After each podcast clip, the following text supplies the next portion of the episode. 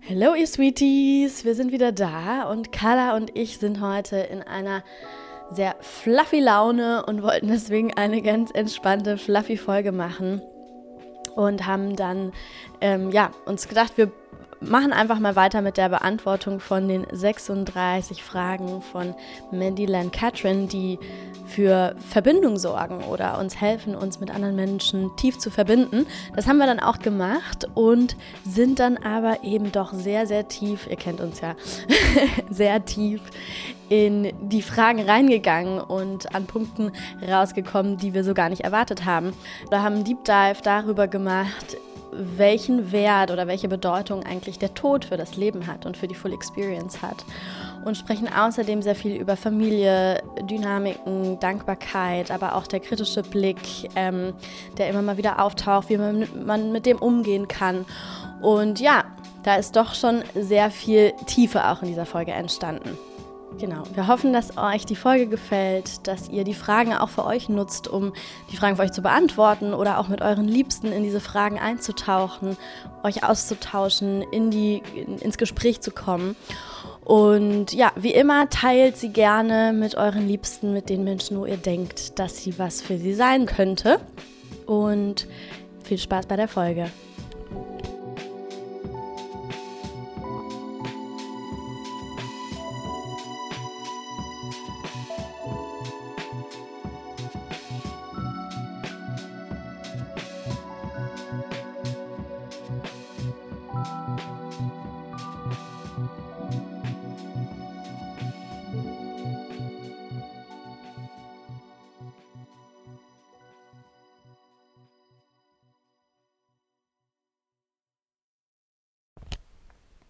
So, heute ist ein Fluffy Duffy Day.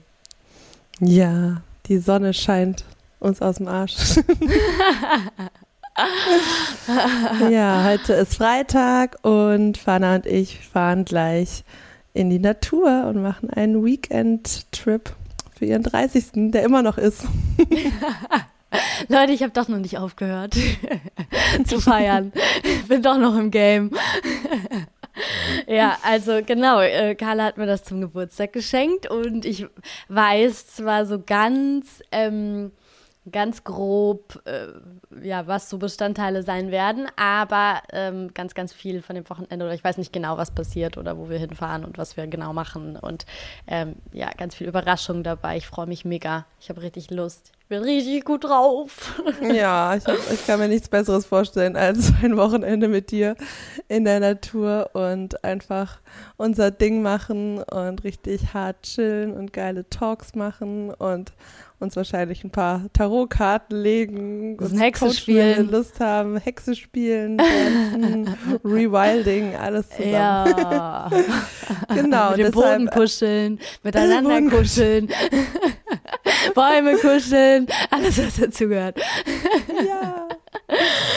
Ja, und deswegen haben wir jetzt gedacht, äh, passt es jetzt nicht noch so eine ähm, Heavy-Folge heute. Deswegen haben wir überlegt, wir machen mit diesen Fragen weiter, die wir ja vor einigen Folgen schon mal angefangen haben. Wie heißen ja, die nochmal, Fana?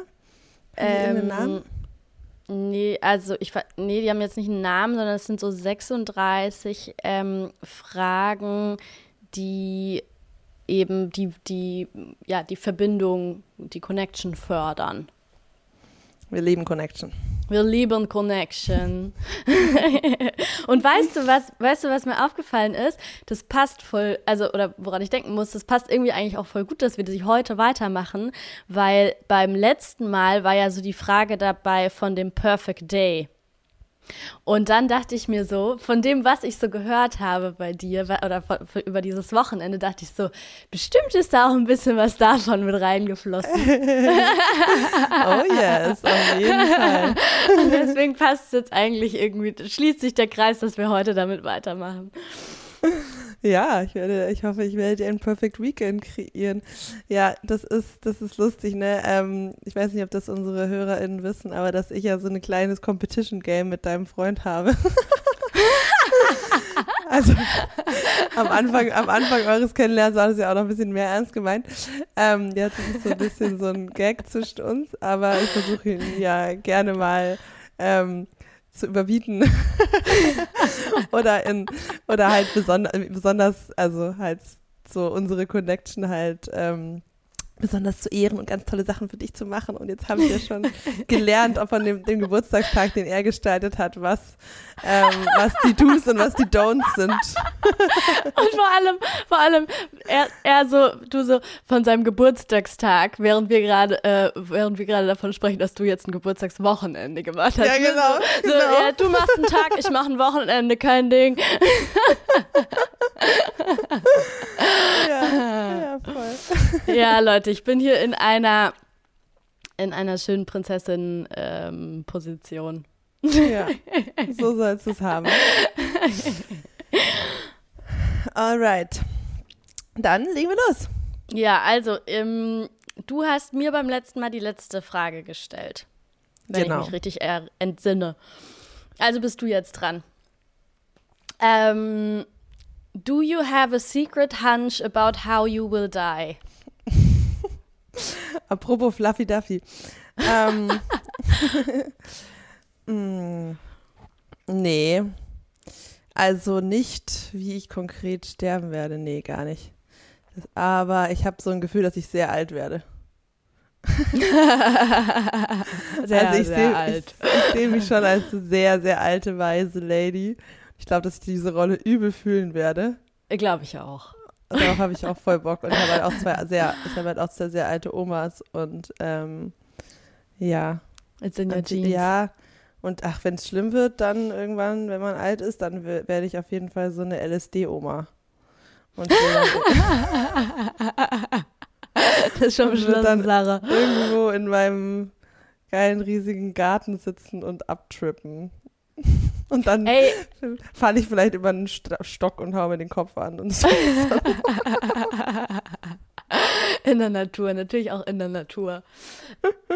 Ey, ähm, ja, ich, also ich habe auch überhaupt kein, ich habe auch kein, keine Idee oder kein Gefühl, ähm, woran ich jetzt sterben werde. Aber ich, also ich habe das auch voll, dass ich so total ein Bild davon habe, wie ich als Oma sein werde und aussehen werde. Ich habe dann auch immer so die Vorstellung, dass ich dann eigentlich nur noch in so Leinentüchern und Seidentüchern rumlaufe.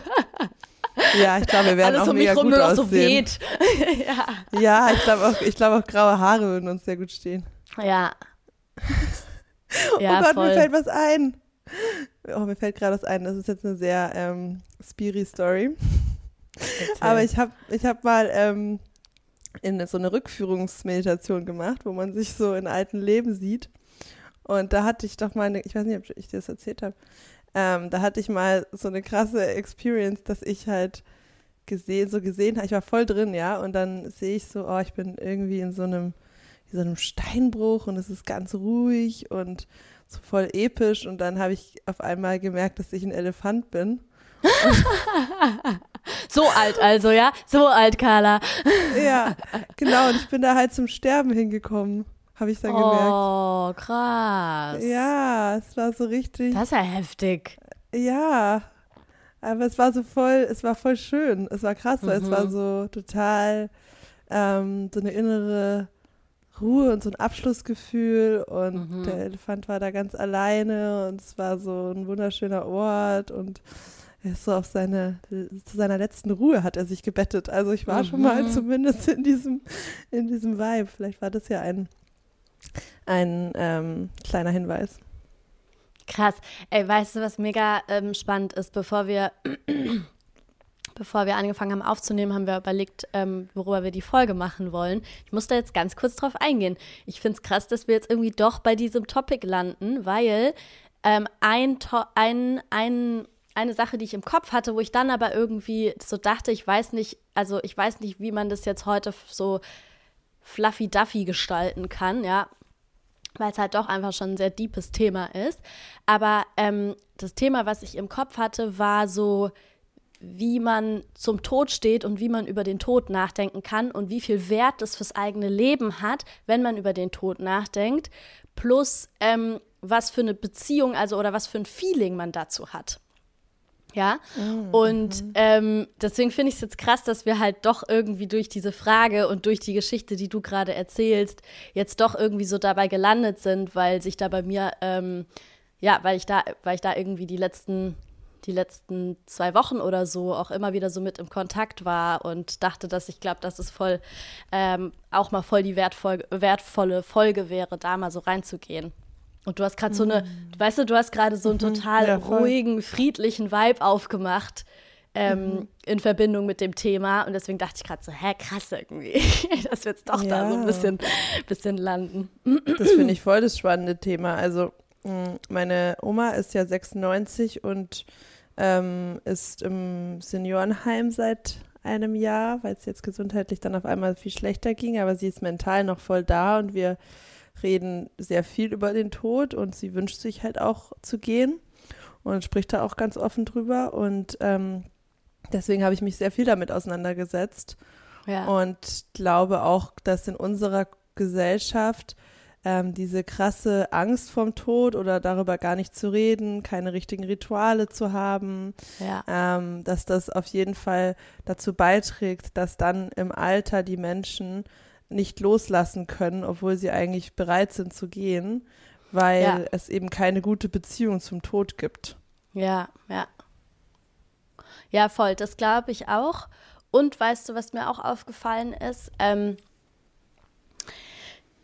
dadurch, dass, dass wir in einer Gesellschaft leben, die so ja, sehr lange, bis es quasi wirklich, ähm, wirklich so ganz bewusst nah, näher rückt, das halt verdrängt, mhm. dadurch lebt man auch ein anderes Leben. Mhm. Also, ähm, ich habe mit meinem Cousin vor ein paar Tagen ein übertrieben langes Gespräch gehabt und wir haben über Gott und die Welt gesprochen. Und ähm, in der, also ich habe ja schon mal erzählt, dass ich in einer religiösen Familie aufgewachsen bin und ähm, die Religion heißt Bahai-Religion und eine sehr wichtige Figur in dieser Religion hat quasi gesagt, und das hat mein Cousin dann auch in dem Gespräch ähm, quasi zitiert, so ähm, denk über das Leben nach dem Tod nach und dann lebe das Leben, lebe das Leben, lebe das Leben.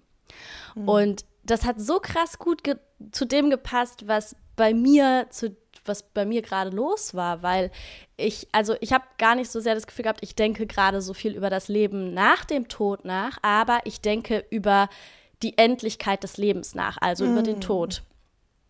Und mhm. indem ich quasi wirklich bewusst über die Endlichkeit dieses Lebens nachdenke und ja, wir wissen alle, dass wir irgendwann sterben.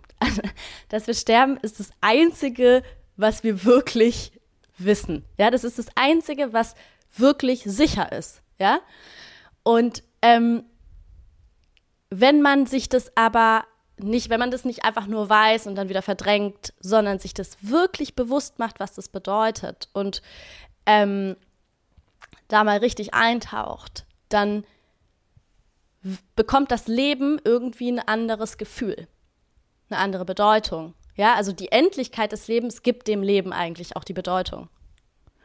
Und seitdem ich da eintauche, ähm, merke ich, wie krass wertvoll so alle möglichen Momente auf einmal werden. Und dass ich auch, ähm, ich habe so das Gefühl, dass ich auch viel bewusster die Schönheit des Lebens oder die Schönheit von Momenten dauernd wahrnehme. Was total krass ist, ja, weil ähm, ich glaube, also ich habe sowieso nicht so eine negative Beziehung zum Tod, aber ich glaube, viele Menschen denken so, oh Gott, wenn ich über den Tod nachdenke, dann ist es was, was mich traurig macht. Ja, oder mhm. denken, dass es automatisch mit traurigen, deprimierenden Gefühlen einhergeht. Und ich mache aber gerade die Erfahrung, dass mir die ähm, die, dieses Nachdenken darüber oder in Verbindung gehen damit ganz viel Freude und ganz viel Schönheit eigentlich die ganze Zeit gibt und zeigt. Und ich total, ähm, total krass in so ein Wertschätzen reinkomme. Was halt auch total die Erfüllungsgefühle gibt, so, ne? Ja. Ja, das ist wahrscheinlich ähnlich wie Menschen, die jemanden verlieren oder eine Nahtoderfahrung machen ja. oder irgendwas krasses überleben, dass dieses Gefühl des Relativierens der alltäglichen Probleme und der Mindfucks, die uns ja so runterziehen, die aber eigentlich aufs Leben gesehen absolut egal sind, Ja. Und das ist, hilft so beim Rauszoomen und ich glaube, das kann ja voll die, die gute Praxis sein, um das Leben zu verehren und um sich zu distanzieren von den, von den Alltagsproblemen oder gerade sowas wie Zeitstress. Ne? Wie lange dauert es jetzt in meiner Zeitplanung, bis ich Ziel XY erreiche? Das ist dann total egal, Ja. wenn du mal kurz schaust, dass du gerade ähm, ja einfach dieses Geschenk hast, dieses Leben zu erleben und ja, und das einfach auskosten möchtest und darauf vertraust, dass du genau das erleben wirst, was du erleben sollst in diesem Leben. Ja. Ja. Und weißt Ja, du, was es krass. auch, was, weißt du, was es auch für einen wunderschönen Effekt hat?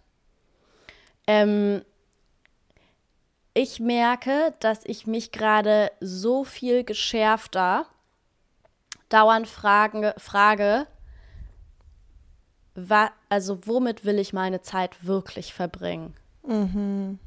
Und dadurch entsteht automatisch ein viel reicheres, wertegefüllteres Leben. Wenn du dich jeden Tag, wenn du dich jeden Tag ganz bewusst ähm, damit verbindest, dass dieses Leben endlich ist und dich dann fragst, und womit will ich meine Zeit wirklich verbringen? Da fallen, also ich, mer ich, nehm, ich merke das jetzt, ich erlebe das halt jetzt gerade, ja. Dinge, die ich davor über Jahre lang tagtäglich gemacht habe, ja, habe ich jetzt einfach aufgehört. Weil ich so gemerkt habe, so, Beispiel? ähm, äh, zum Beispiel rauche ich nicht mehr gerade. Ja. Ja, weil ich so, weil ich so äh, gemerkt habe, ey, nein, Moment, das hat, das hat keinen Wert für mich. Das ist einfach eine blöde Angewohnheit. Ja, ähm, ich habe davor auch schon immer mal Phasen, also ich habe, ja, ich bin so eine Phasenraucherin gewesen, ja, mal so, mal so und keine Ahnung, mal mehr, mal weniger, ähm, dann mal ein paar Tage nicht, dann aber, also, aber trotzdem ist es schon was, was seit Jahren irgendwie eine, ähm, schon so ein sehr regelmäßiger Bestandteil dann auch doch irgendwie war. Und äh, jetzt war das so, so auf einmal so leicht, das einfach zu lassen. ja. So leicht, Ja, ja. so leicht, weil ich eben nicht gegen eine Gewohnheit ankämpfe, weil ich sage, oh, eigentlich nicht so geil, sondern weil ich mich auf einer viel tieferen Ebene dauernd frage, hey, was hat wirklich Wert in meinem Leben? Ja, und dann fühlt es sich viel mehr so an wie eine Entscheidung für dich, wo du etwas dazu gewinnst als ein Verzicht. Ja, und Ja. es ist irgendwie so, da ist eine ganz andere, ganz andere Kraft dahinter. Es ist Ja. eine ganz andere, ein ganz anderes Gefühl dahinter, ja. Oder ich merke, dass ich zum Beispiel gerade seitdem ich das mache, hab ich, bin ich so viel mehr im Kontakt mit meiner Familie.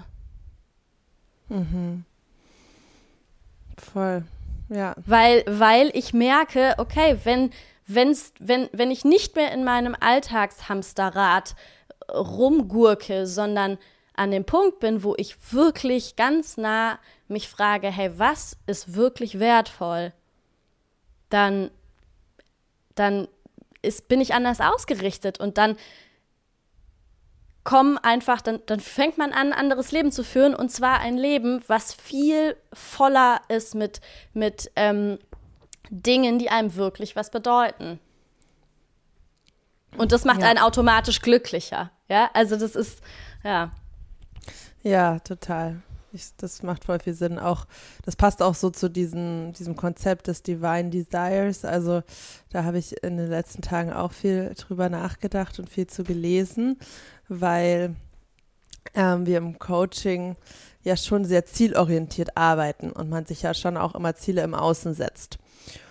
Und da, ja, hatte ich so ein paar, wollte ich einfach nochmal näher reingehen und verstehen, okay, und warum, warum ist es überhaupt wichtig für das Lebensglück, überhaupt Ziele zu haben? Da könnte man ja auch sagen, scheiß auf Ziele und let it flow. Ähm, und dann, ja, ist mir so klar geworden, dass es darum geht, ein Gefühl zu entwickeln, für was ist wirklich mein Wunsch, ja, was fühle ich wirklich vom Herzen her, was will ich wirklich verändern oder erleben oder mit wem will ich in Kontakt treten. Und dann geht es eigentlich gar nicht so sehr darum, dieses Ziel zu erreichen, sondern es geht darum, welcher Mensch man auf dem Weg dahin wird. Ja, geil, das fühle ich mega. also du richtest dich dann aus nach den Werten, auch wie du es gerade beschreibst, und gehst auf etwas zu, aber wer du dann bist, was du dann verkörperst, weil du darauf zugehst, das ist Darum es, worum es geht. eigentlich. Ja. Ja. Und das Leben, was du auf dem Weg dahin erfährst und er erlebst Genau. und, und, und lebst. Ja, das ist die Full Experience dann.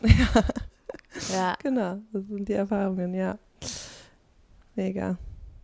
Ja, und ich meine, das sind so, das ist also, was, was, was mir so aufgefallen ist, ist so, das ist so ein geiles Tool, das ist so ein wertvolles Tool, das shiftet den Inhalt deines Lebens. Und gleichzeitig habe ich dann aber halt auch gesehen, dass das etwas ist, was, glaube ich, in unserer Gesellschaft, wo Menschen total Angst vor haben, Ja, voll. so damit in ja- Verbindung zu gehen.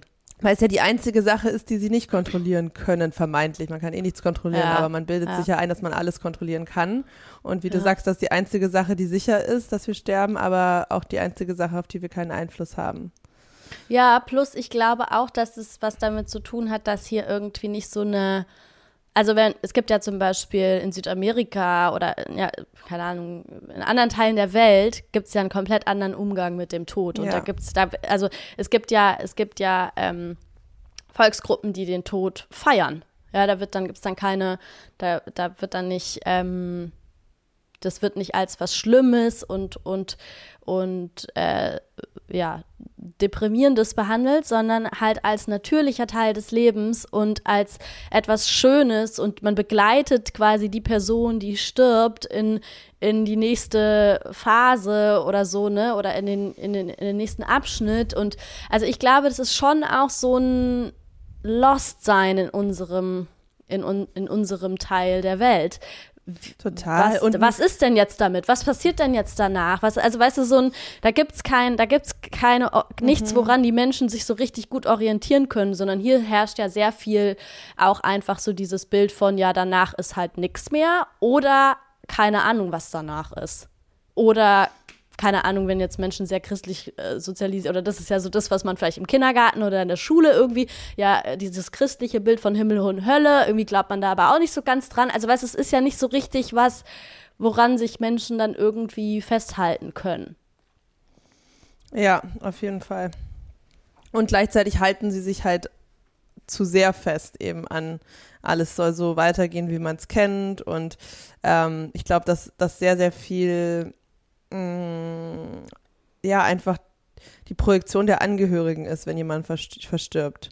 Dass die Mhm. dann eben diesen Schmerz haben und es vermissen und selber Angst um ihre eigene Vergänglichkeit und ähm, dass das auch ist, was zum Beispiel in unserer Gesellschaft die alten Leute da eben, dass man die so lange noch weiter und weiter und noch die Medikamente und die Medikamente und die da vor sich hinsiechen lässt über Jahre, das ist ja, würde in der Natur niemals so funktionieren und ich also verstehe das auch nicht. Also das ist auch meiner Meinung nach psychisch nicht gesund für die meisten.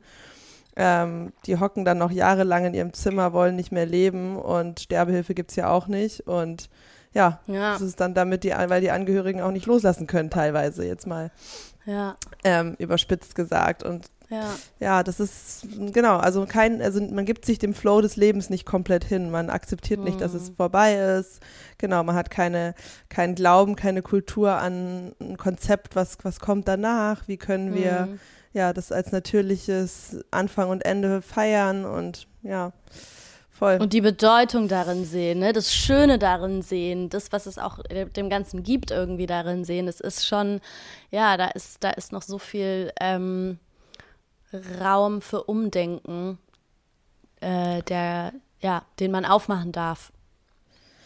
Gibt es denn da so einen Satz, den du dann äh, sagst oder eine Frage, die du dir stellst, wenn du das überprüfst? An deinem, in deinem Alltag so? Ist das etwas? Nee, es ist eher so, dass ich mir ähm,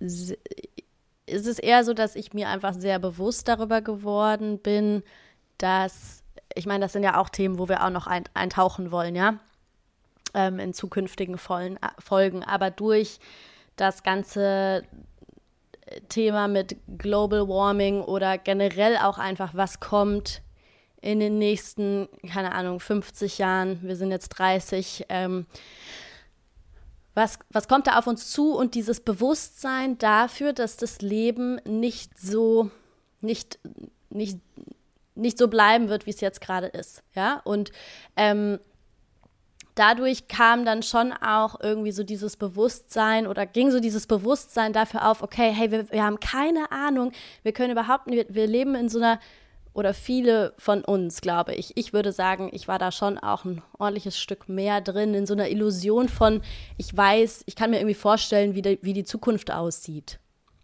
Ja, und dann irgendwie so zu realisieren, so, nee, Moment mal, wir haben keine Ahnung. Wir haben nur irgendwelche, wir haben so irgendwelche Tendenzen, ja, oder irgendwelche Angaben, in welche Richtung es gehen kann. Ähm, aber das Einzige, was, wo wir uns sicher sein können, ist, dass es auf jeden Fall sehr anders wird als jetzt. Und irgendwie wurde mir dadurch dann auch so dieser Satz, den man halt eh schon kennt, ja, aber so dieses, hey, du weißt nie, wann es zu Ende ist.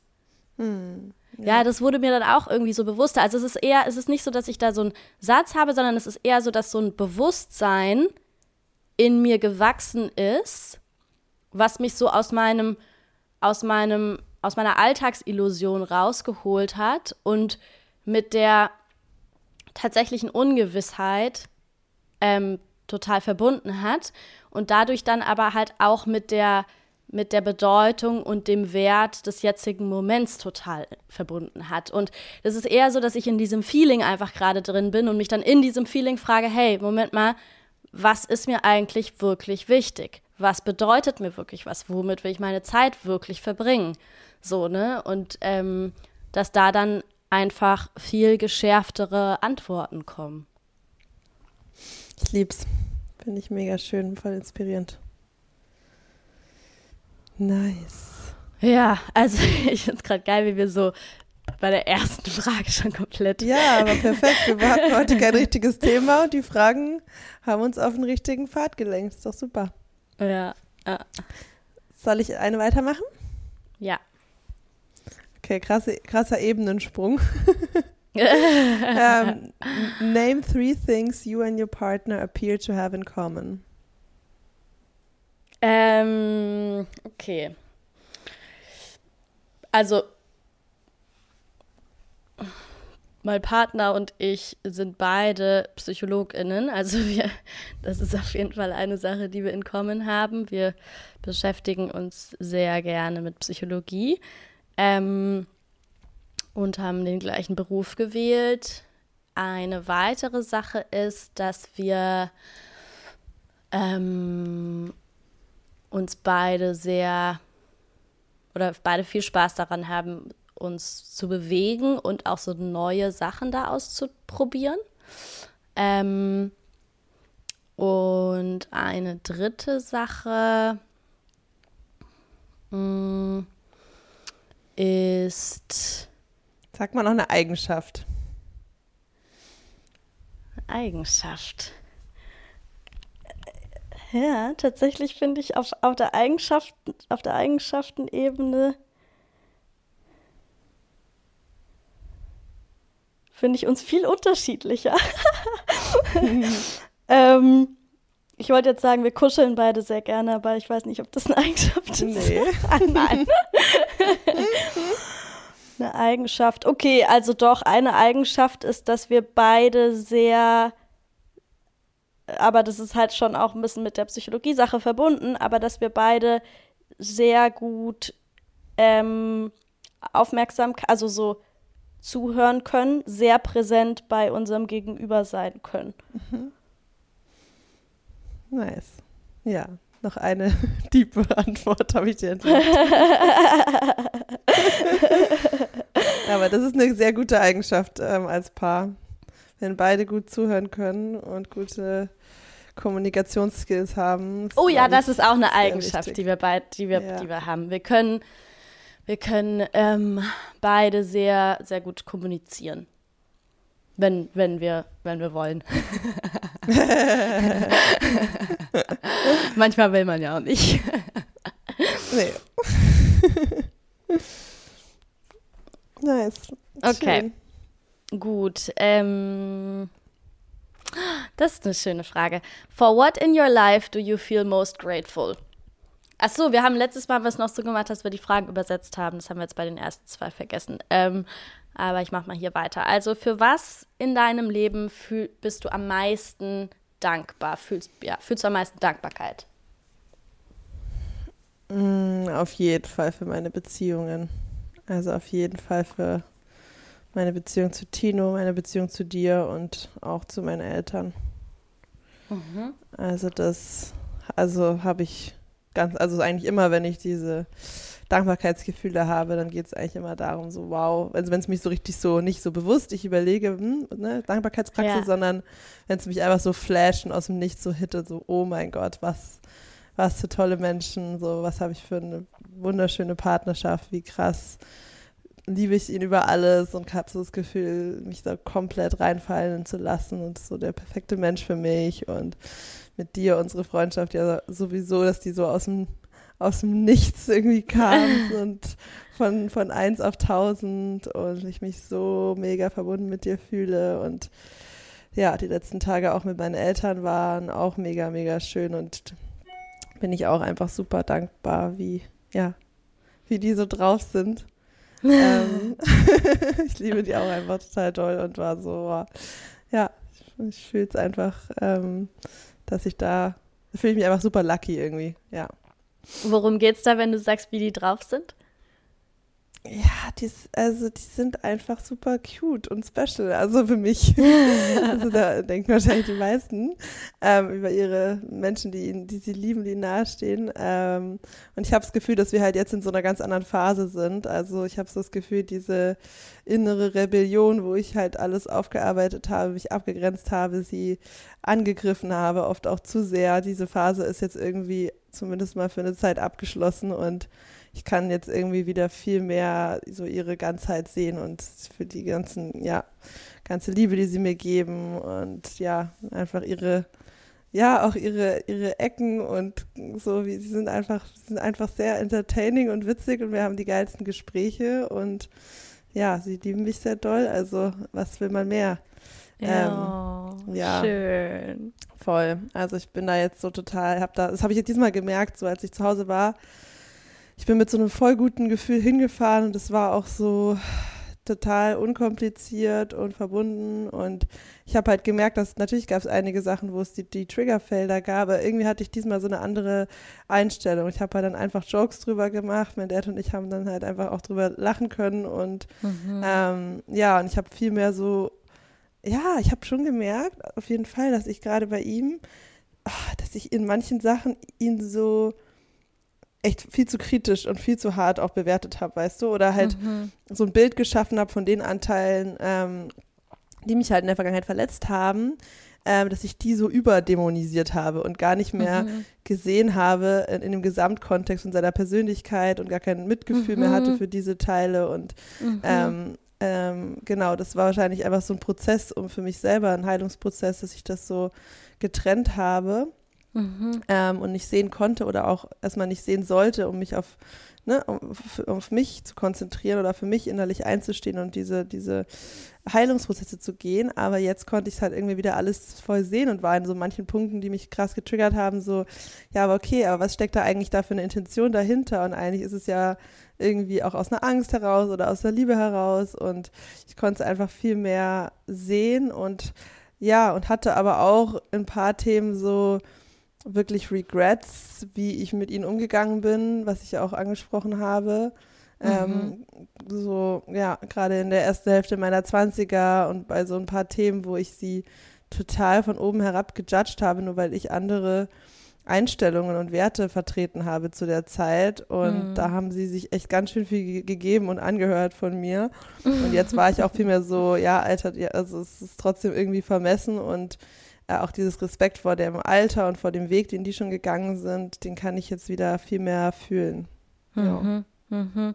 Ich glaube, das ist, ich glaube, das ist oft so, wenn, wenn man ja, in einem, wie du sagst, in einem Heilungsprozess drinsteckt, dass dann auf einmal, und es ist auch okay, aber dass dann der, der Fokus ähm, oder so alle Aufmerksamkeit dann für einen Moment ähm, oder eine Zeit so nur auf diesen Aspekt ausgerichtet wird, mhm. der bei einem Verletzung hervorgerufen hat. Ne? Und der, der der Rest dieses hochkomplexen Menschen dann wie so ein bisschen in, oder nicht ein bisschen, wie so in Hintergrund rutscht. So, ne? Und irgendwie nicht mehr so, wie du sagst, man dann gar nicht mehr die Person als Ganzes wahrnehmen kann, sondern halt irgendwie nur noch dieser Aspekt rot leuchtend in der Mitte mhm. einem die ganze Zeit so, so die alle Aufmerksamkeit auf sich zieht und man dann irgendwie ja, da so, das einem schnell passieren kann, dass man dann da so reinrutscht, dass man so ein Ist-Gleich zwischen der Person und dieser Sache oder dieser Eigenschaft oder was auch immer, diesem Erlebnis oder so sieht, ne? Und den Kontext oder alles, was da drumherum auch noch, noch existiert, irgendwie voll ausblendet. Und wenn man durch den Heilungsprozess durchgeht und mehr wieder in eine Softness reinkommt, dass man dann anfängt zu sehen, so, ah krass, oder dass das eigentlich auch Teil des Heilungsprozesses ist oder auch was, was dabei hilft, oder bei, während beim Heilungsprozess ja auch ähm, total unterstützend ist oder förderlich für die Heilung ist, ähm, vielleicht sogar notwendig für die Heilung ist, ähm, da eben reinzugucken, auch die anderen Anteile ähm, wieder bewusst wahrzunehmen, so, ne? Ja, absolut. Und ich, bei mir war das einfach so, dass ich ähm, ja in meiner Jugend meine Eltern schon extrem, extrem auf einen Podest gestellt habe und ähm, schon so dachte, wir sind die perfekte Familie. Mhm. Ähm, und das war dann so ein, was es ja nicht gibt, das ist ja das ist perfekt ist eh sowieso ein Bullshit-Wort. Ähm, und ja, es war dann irgendwie, als ich angefangen habe mit der ganzen Aufarbeitung und inneren Kindthemen und ja, so Anfang 20 da voll reingegangen bin, ähm, da war das halt wie so ein, ja, wie, auch wie so ein Vorhang, der gelüftet wurde, ne? Mhm. Ähm, und auf einmal halt rauszusteppen aus dem System und das von außen zu sehen. Mhm. Und das ähm, war dann einfach so dieser Prozess, wo ich mich einfach extrem distanzieren musste, um zu finden, wer bin ich und was ist meins und was ist das System. Ja. Und das ist, glaube ich, genau dieser Heilungsprozess gewesen. Mhm. Und wenn man, wenn man sich in seinen Grenzen souverän fühlt und mit sich verbunden ist, dann kann man auch wieder ins System reinsteppen und bei sich bleiben und es genießen, ja, was alles da ist. Ja, und weißt du, was ich, also während du das auch so sagst, ich meine, klar, das äußert sich natürlich bei jedem individuell, aber das, was du beschreibst, ist ja irgendwo auch einfach der ganz, ganz, ganz natürliche, normale Ablösungsprozess von Kind zum Erwachsenen. Ja, ja, ja, genau. Ja. Ne? Also ähm, total natürlich und, und, und wichtig auch für die Entwicklung einfach so, ne? Ja, voll. Und das ist halt ja. genau, also das ist ja der große Unterschied ähm, zwischen mit dem Finger auf jemanden zeigen, jemanden verurteilen oder ähm, ja, kategorisieren oder so, was ja viele das Gefühl haben, dass sie das tun, wenn sie auf einmal sich öffnen über ihre Kindheit oder das erste Mal Therapie machen oder so, ne? Mhm. Ähm, wo, wobei es ja einfach nur darum geht, deine, es geht ja nur um dich, es geht ja nur um deine eigene Erfahrung, die in den Kontext zu setzen und zu verstehen, was dich verletzt hat, was Glaubenssätze sind, die du abgespeichert hast, wie bestimmte Muster entstanden sind, wie bestimmte Verhaltensweisen entstanden sind. Und dafür ist es einfach ja wichtig, diesen Kontext zu verstehen und die einzelnen Verhaltensweisen der Person natürlich neu aus deiner Perspektive einzuordnen, ja, auch mhm. zu verurteilen. Mhm äh, ja auch Wut dagegen zu empfinden, ähm, all diese Themen. Aber es geht ja gar nicht darum, eine Person abzuschreiben. Und mhm. ich glaube, dieses Gefühl äh, hat, haben viele, die das erste Mal in, in Familiendynamiken reinschauen und dann eben das Gefühl haben, oh, ich will ja nicht jetzt irgendwie so schlecht über, über ähm, ja, meine Familie reden. Ja. Ja.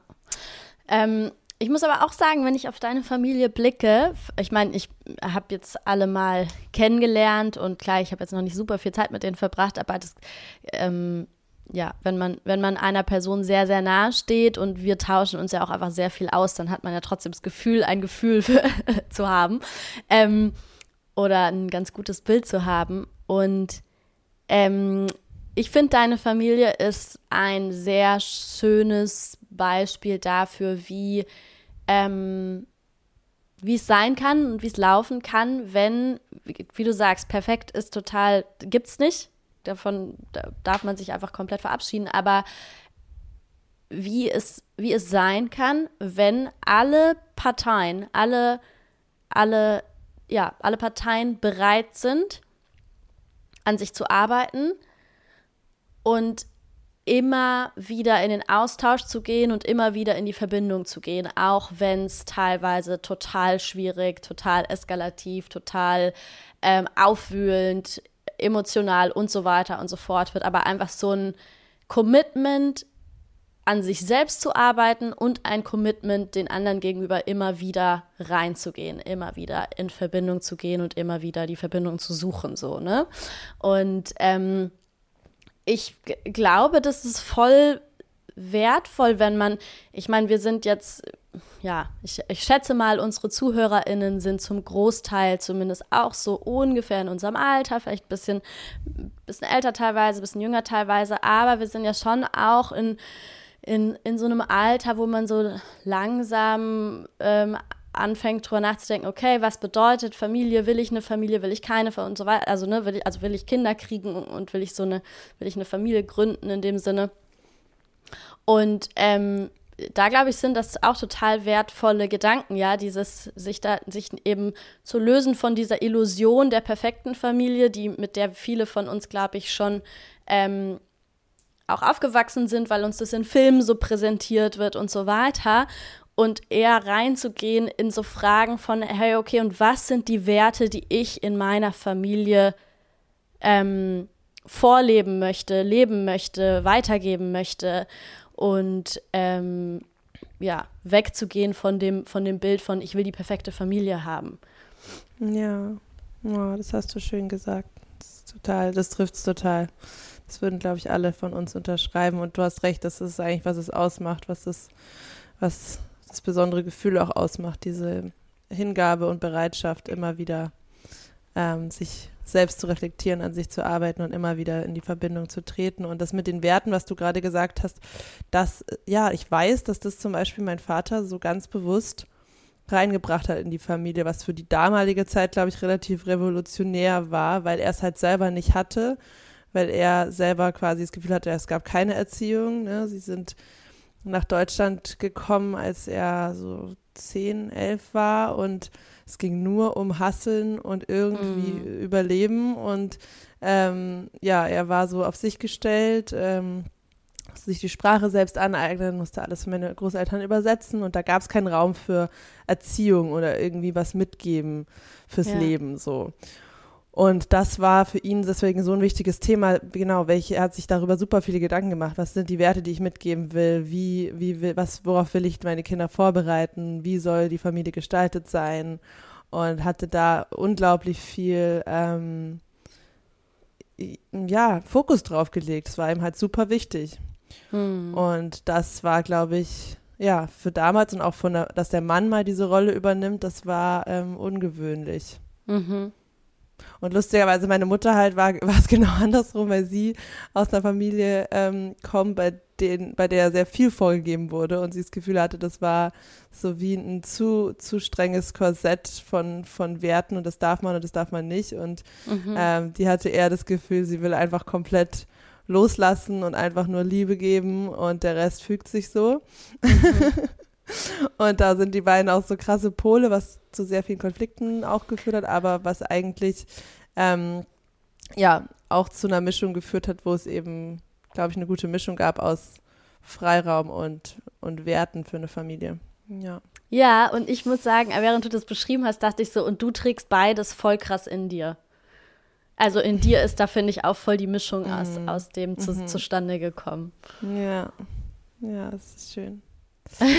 Wow, diese Folge, uner unerwartete Deepness. Hey, die nächste Frage passt voll gut dazu. Vielleicht nehmen wir die noch und okay. hören danach auf. Ja. Was meinst du? Ja? Warte, ich. Warte, warte. Ich an dich. Nee. warte mal. Äh. Ähm, Warte, ich müsste sie jetzt erstmal vorlesen, oder willst du die nicht nehmen? Ich, ich frage mich gerade, ob. Gibt es nicht irgendwas Unverfängliches? Hm. Naja, ich weiß nicht. Es ist schon, es ist schon eine sehr. Also ich, ich würde halt sagen, also wie, ich frage frag mich gerade, was es gibt. Also wenn ich die ehrlich beantworten soll, dann frage ich mich, ob es nicht zu privat meinen Eltern mhm. gegenüber ist. Mhm.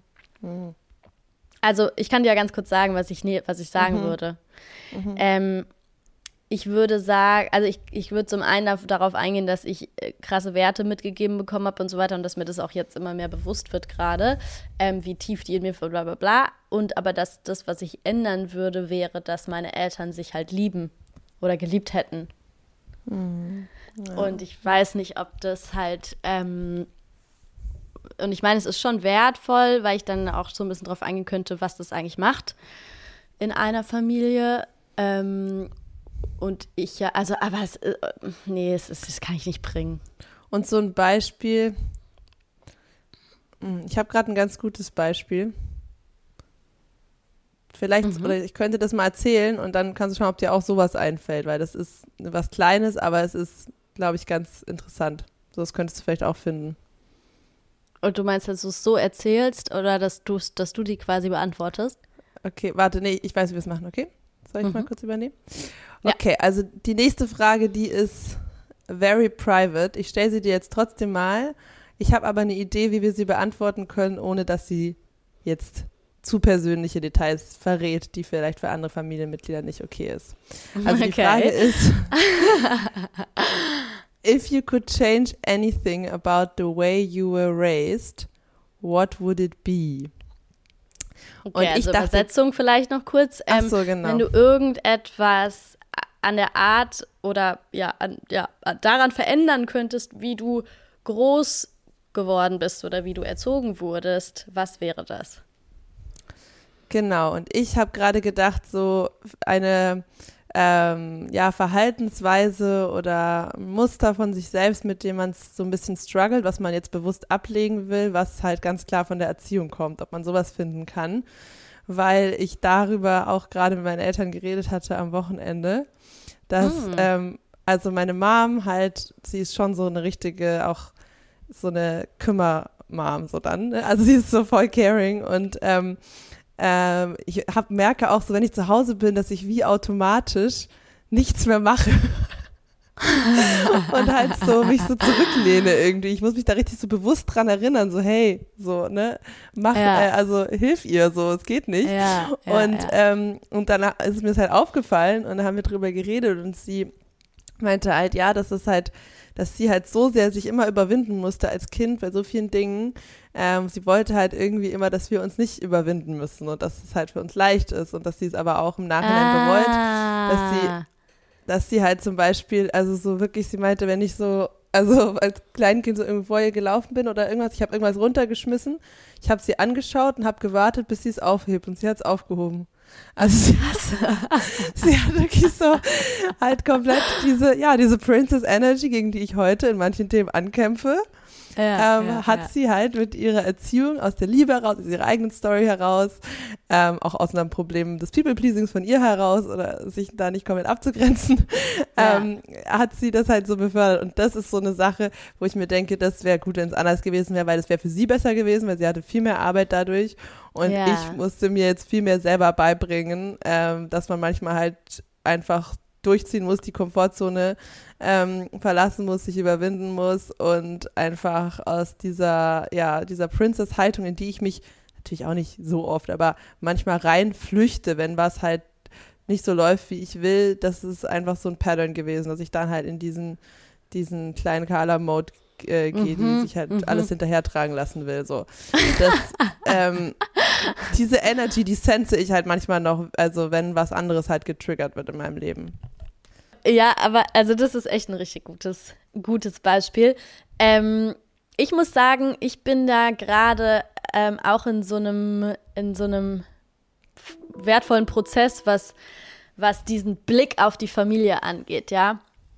Ähm, und ich muss sagen, bei mir ist es so, also ich hättest du mich jetzt, hättest du mich jetzt vor, keine Ahnung, noch nicht mal allzu langer Zeit gefragt, hätte ich dir, glaube ich, sehr schnell sehr viele Dinge sagen können, die ich irgendwie so kritisiert habe, ja, oder wo ich mir, wo ich so, also ja, in meiner Familie gab es schon immer sehr viele Konflikte und ähm, ja, jetzt Disharmonie und so weiter und das war was, was ich, was ich schon immer sehr sehr scharf kritisiert habe, wo ich dann ähm, lange Zeit äh, den Blick voll darauf gerichtet hatte, was daran schwierig war, was das für einen Einfluss auf mein Leben hatte, ähm, was es vielleicht auch äh, oder ja, was es auch für einen Einfluss auf mein Beziehungs, auf meine Beziehungsmuster, auf mein Beziehungsverhalten und so weiter. Also in so einem, in so einem kritisierenden Blick irgendwie, sag ich jetzt mal, ja, wo, wo, wo der Blick schon auch viel auf das gerichtet war, was eben nicht so gut gelaufen ist und so weiter. Und ich muss sagen, bei mir shiftet sich da gerade irgendwie sowas, dass ich so dahin komme, dass, äh, dass sich mein Blick auf meine Familie auch total verändert und ich so immer deutlicher und immer krasser wahrnehme, was die mir eigentlich krasses mitgegeben haben. Hm. Also was für, was für ein Riesengeschenk die mir mitgegeben haben, was total über, also natürlich ist es trotzdem so, dass es ähm, ein konfliktreiches Umfeld, ein ja, Umfeld, wo nicht so viel Harmonie stattfindet und so weiter in der Kindheit. Natürlich hat es einen Einfluss auf uns, ja, und natürlich ist es dann auch was, womit man sich auseinandersetzen muss und dealen muss und was man aufarbeiten muss und so weiter und so fort. Ja, voll. Aber ich merke gerade, fallen mir immer mehr so die Dinge auf, die so, die sie mir mitgegeben haben, die so voll da drüber stehen. Mhm. Ja, die so, wo ich so merke, wie krass privilegiert ich eigentlich aufgewachsen bin, während ich ganz lange so mit so einem krass kritischen Blick auf meine Familie geblickt habe. Und wo ich so, also ganz ehrlich, dass ich hier, dass ich hier mit dir sitze und diesen Podcast mache und mein, mein größtes Desire irgendwie ist, Menschen zu unterstützen, Menschen zu helfen, meine Skills dazu, dafür zu verwenden, irgendwas Konstruktives für die Welt beizutragen, so im, im, im, im Service zu sein und das wirklich so aus vollem Herzen, das sind alles Dinge, die meine Eltern mir so tief eingepflanzt haben Oh. Trotz aller Konflikte und trotz aller, aller, was auch immer, was da sonst so stattgefunden hat, was halt in Familien stattfindet, weil das Leben halt fucking kompliziert ist und weil halt einfach, ähm, ja, nicht, das Leben einfach nicht leicht ist und man, man nicht einfach immer total in seiner Mitte sein kann und mit allem immer super gut klarkommt. So, es sind halt auch nur Menschen, ja. Und es ist so leicht bei den eigenen Eltern oder bei der eigenen Familie in so eine, in so eine, in so einen Negativblick zu verfallen, ja, wie du, was ja auch so ein bisschen, ne, wie du es ja auch vorhin so beschrieben hast, so ein bisschen zum Prozess dazugehört des Erwachsenwerdens, auf einmal in so ein in so eine Skeptik reinzugehen und so zu gucken, Moment, was glaube ich eigentlich von dem, was die mir so erzählen und was die mir hier so vorleben und so, das ist ja auch gut und gesund, aber es ist halt so leicht, da dann auch irgendwie so kleben zu bleiben, ja, und ähm, es lohnt sich total, merke ich gerade, oder es ist so wertvoll, da rauszusteppen und bewusst mal den Blick darauf zu wenden, ey, und was habe ich eigentlich alles mitgegeben bekommen? Mhm. Und ähm, bei mir shiftet das gerade so massiv was. Wow, ähm, wie schön, ich habe so das Gefühl, das wusste ich ja, ja noch gar nicht. Das ist ja total ja. toll. Ja, ja ich habe so das Gefühl, die, weißt du, die Dinge, die in meinem Leben so mit am wichtigsten sind und die, die, die mich am, die mich so die am meisten mitbestimmen, dass, dass mein Leben ein erfülltes Leben ist, das sind schon zu, natürlich habe ich mir auch viel selber erarbeitet durch diese permanente Auseinandersetzung mit mir selbst, die ich seit Ewigkeiten betreibe. Aber so die, den Grundbaustein dafür, den haben, den haben die mir mitgegeben. Mhm. So und was, also how privileged, weißt du? Ja, wow, das ist total schön. Durch, auch durch ihre Religion und die Hingabe zu den ja, der Community ja. und was sie damit verbinden und der dieses, Welt, der Menschheit. Der Welt, ja. Das ist, ja. das ist mega.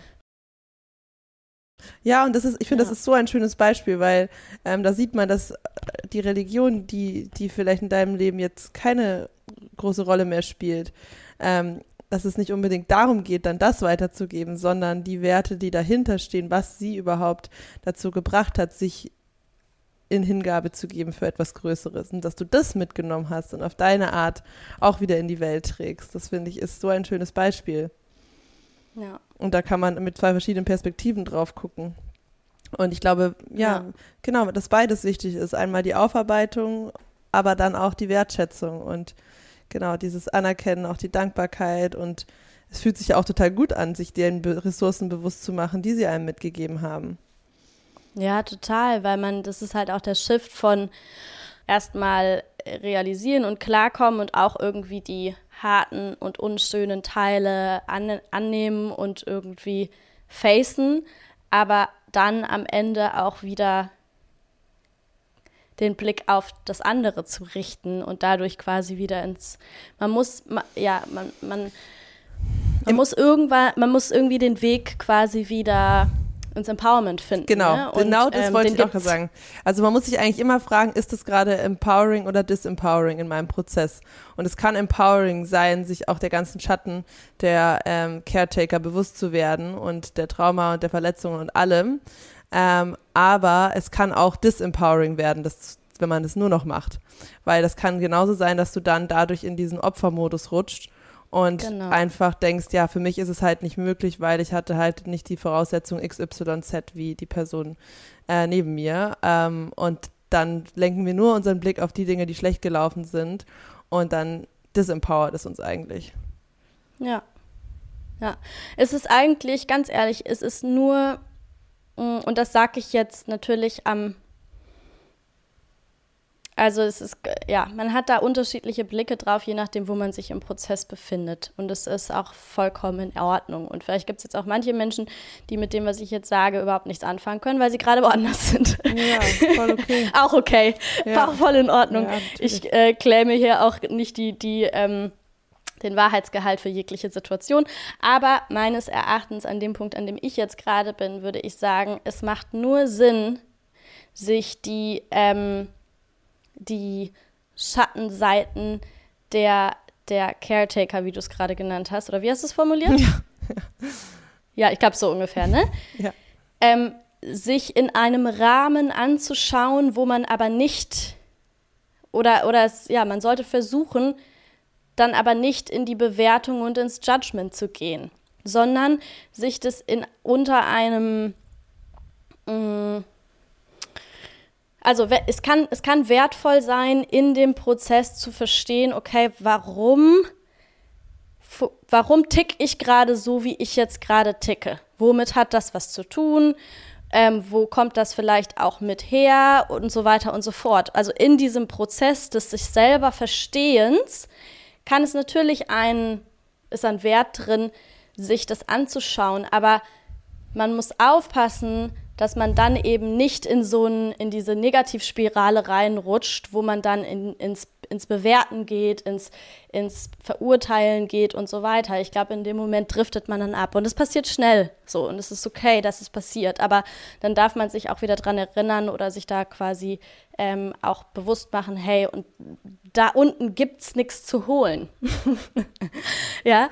Und deswegen geht es jetzt, geht's jetzt wieder in die Richtung oder äh, warte mal, was haben wir da schon mal drüber? Doch, das haben, das haben wir schon mal, habe ich ja schon mal auch in einem, in einem in einer Podcast-Folge erwähnt, dass dass es total wertvoll ist, wenn man merkt, okay, jetzt bin ich gerade in, in, einem, jetzt bin ich gerade total in der Kritik drin für eine Sache oder ich sage das auch manchmal zu Coaches, die so saukrass in der Selbstkritik permanent drin sind, ja, mhm. ähm, dass wenn dann, wenn ich, wenn dann wieder in, in der Session irgendeine Selbstkritik kommt, dann sage ich so, okay, und für jede, für jede Selbstkritik ähm, sagst du jetzt fünf Sachen oder sogar zehn Sachen, mhm. die, die du an dir selber schätzt. So, und genau so den Blick auch auf andere Menschen zu richten. Oder wenn man, wenn man so merkt, oh, jetzt bin ich gerade schon wieder mega negativ mein, oder mega angepisst auf meine Mutter oder auf meinen Vater oder whatever oder die, die mir halt da irgendwas mitgegeben haben, dann auch immer wieder da so reinzugehen, so, und was sind eigentlich die ganzen positiven Seiten, damit man da halt nicht drin stecken bleibt. So. Ja, total. Voll, weil eigentlich, wofür brauchen wir denn äh, diese ähm, Aufarbeitung der Vergangenheit und diese ganz konkreten nochmal Beispiele und Eigenschaften der, der Caretaker, die brauchen wir eigentlich für die emotionale Verarbeitung und nicht über uns danach immer wieder darüber aufregen und immer wieder uns die gleichen Geschichten zu erzählen, sondern eigentlich brauchen wir das ja vor allem ähm, in einem bewussten Raum, in dem wir alte Emotionen durchfühlen und loslassen wollen. Und da ist es total dienlich, sich nochmal bestimmte Erinnerungen vor Augen zu halten und auch nochmal zum Beispiel Wut oder Trauer auszuacten, was das innere Kind damals nicht konnte. Und da hilft es eben, sich die, diese ähm, Elternfiguren mit reinzuholen. Aber da geht es ja nicht darum, sie jetzt als Mensch zu verurteilen. Ja. Und ich glaube, ja, das muss man einfach trennen, in welchem Setting man mit welcher Intention in was für eine Art von Verarbeitung oder Shift geht. Ja. Yes. Okay. Wow. die Fluffy Duffy Folge Frage. Ging, um, ging um Tod und ähm, Familie. ja, richtig krass, richtig, also aber wirklich abgedriftet. Ähm, ganz kurz, ich, also die nächste Frage machen wir eh nicht, aber ich war gerade neugierig. Ähm, take four minutes and tell your partner your life story in as much detail as possible.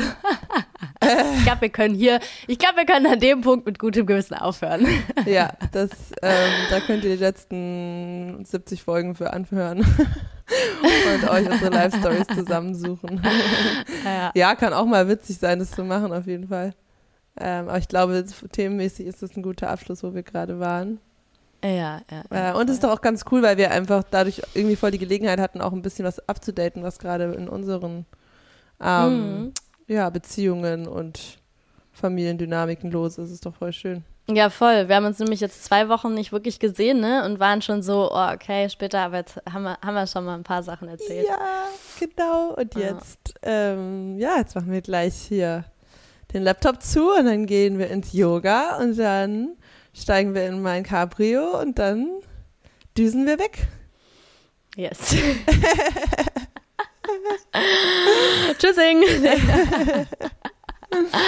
ja, Leute, genießt ähm, die Woche, genießt den Tag und ähm, wir hoffen, dass, dass die Fragen euch auch irgendwie anregen, über, über euch nachzudenken, über euer Leben nachzudenken. Also genau, wir stellen die Fragen natürlich auch immer mit der Intention, dass ihr euch die dann dass ihr, ihr, euch die ausstellen könnt oder vielleicht auch mit euren Liebsten diese Fragen besprechen könnt. Ihr merkt ja, was, ne, was für krasse Unterhaltungen zustande kommen können, einfach nur, weil man durch diese Frage dieses Thema reingibt und wie viel, wie viel Austausch und Verbindungspotenzial da drin steckt. Und ähm, ja, uns macht es total Spaß. Wir hoffen euch auch.